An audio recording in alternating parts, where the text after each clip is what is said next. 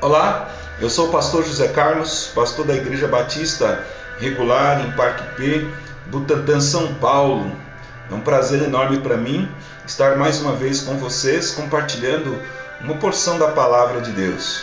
Minha oração e meu desejo é que Deus abençoe sua vida e que essa mensagem possa contribuir com o seu dia, com o seu momento, nesse instante.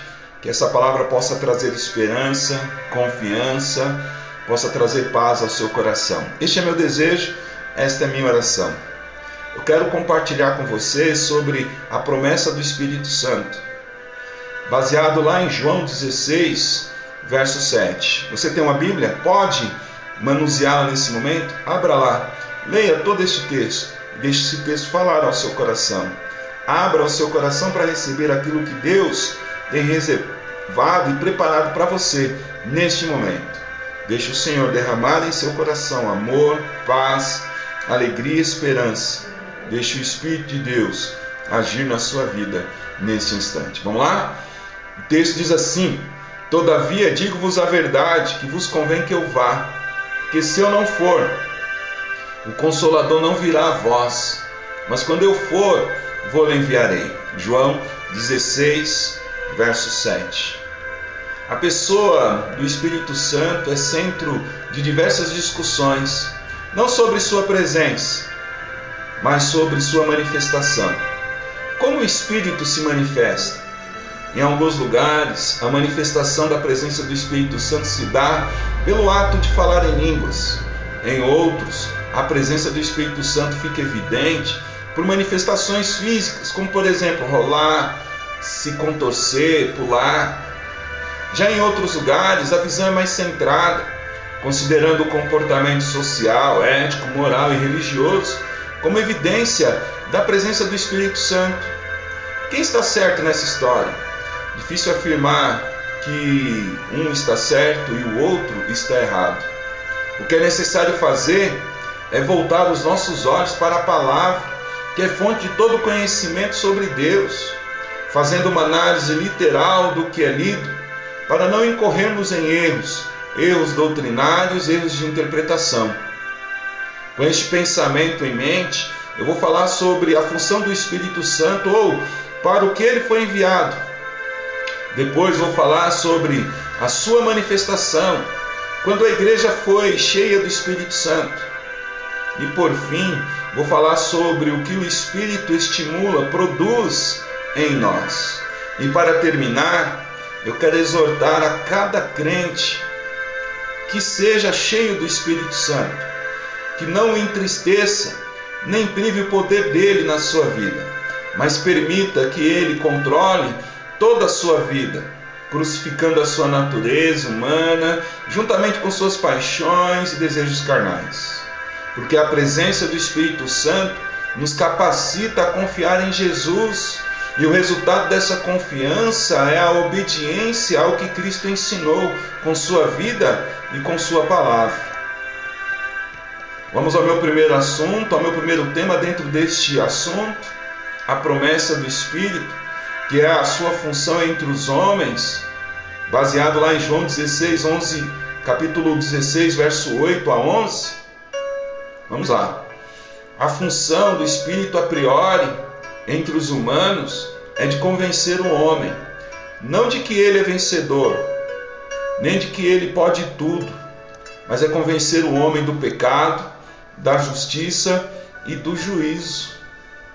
Depois que nos convence e que somos convencidos a aceitar a graça e a misericórdia de Deus e a aceitamos, o Espírito nos guiará por toda a verdade, por toda a palavra de Deus. Outra função do Espírito entre os homens é levar que nós glorifiquemos a Jesus. Ainda há outras funções, mas eu quero ficar com estas que João descreve, porque elas contemplam a amplitude da obra do Espírito Santo no mundo. Enfim, o Espírito está desde sempre entre nós, mas hoje ele está em nós, querendo, buscando desenvolver sua obra nas nossas vidas, que é nos preparar, nos habilitar para herdarmos o reino dos céus. Meu segundo assunto, ou meu segundo tema dentro deste assunto, a promessa do Espírito, é a manifestação dele entre os homens, para nunca mais ir embora. Atos 2, 1 a 4. Leia este texto com cuidado e não se limite a, a estes quatro primeiros versos. Leia os demais, mas com atenção, para que você possa ouvir a voz do Espírito de Deus e entender o propósito do Senhor neste episódio.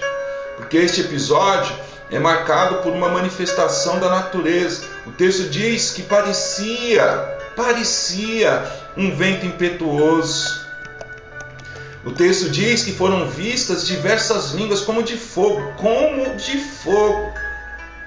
É importante ter, ter em mente que tudo que Lucas escreveu foi um relato do que ele escutou, de quem tinha visto e vivenciado um momento ali especial, aquele episódio maravilhoso. O que os homens falavam e como falavam queimava o coração de quem ouvia. Quem vivenciou este momento descreveu desta forma. O fato é que não sabia muito bem como descrever aquilo tudo. Só sabia de uma coisa: que aquele momento era maravilhoso, aquele momento era impactante, impressionante. Não se pode ignorar o fato de que nada foi estranho ali. O espantoso para os homens é que aqueles galileus estavam se comunicando nas suas línguas de nascença. Portanto, diante disto, o que importa é que desde então o Espírito está habitando naquele que crê, desenvolvendo, buscando desenvolver o projeto de Deus para as nossas vidas, nas nossas vidas. Meu terceiro tema sobre o assunto é o impacto no mundo do que o Espírito produz no interior do homem, é o impacto no mundo do que o Espírito estimula no interior do homem. Uma das funções principais do Espírito Santo é guiar o homem por toda a verdade.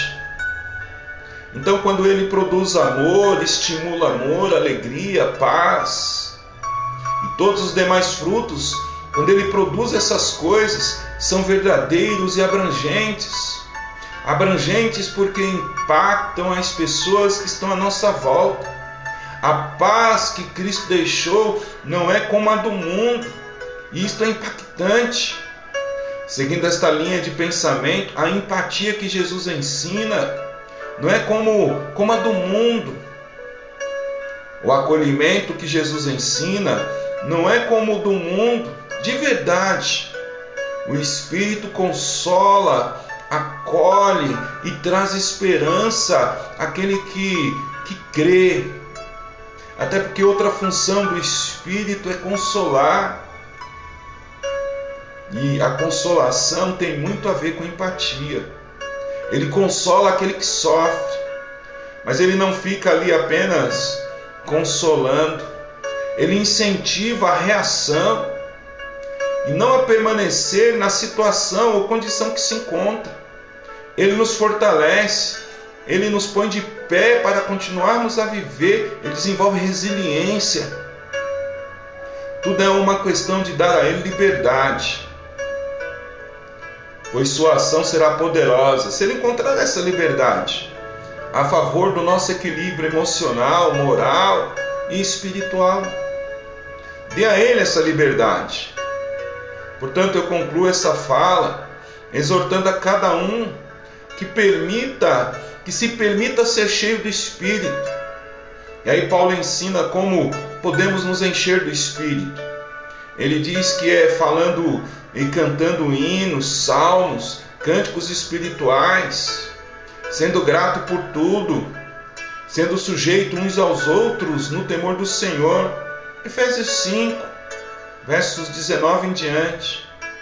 Segundo este pensamento, baseie sua vida, seu comportamento, suas ações e tudo mais em você, na palavra de Deus. E para isso, medite na palavra dia e noite. Ocupa-te com a palavra de Deus para que você descubra a vontade de Deus para a sua vida e para o que para que o teu aproveitamento da palavra seja manifesto a todos. e assim você possa ser abençoado e também ser fonte de bênção na vida dos outros.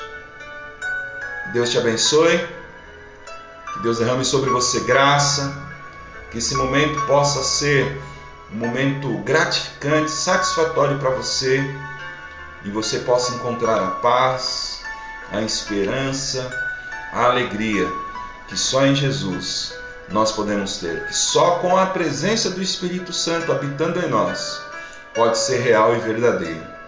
Que Deus derrame sobre você graça e misericórdia abundante. Sou o pastor José Carlos, pastor da Igreja Batista Regular em Parque P, Butantã, São Paulo.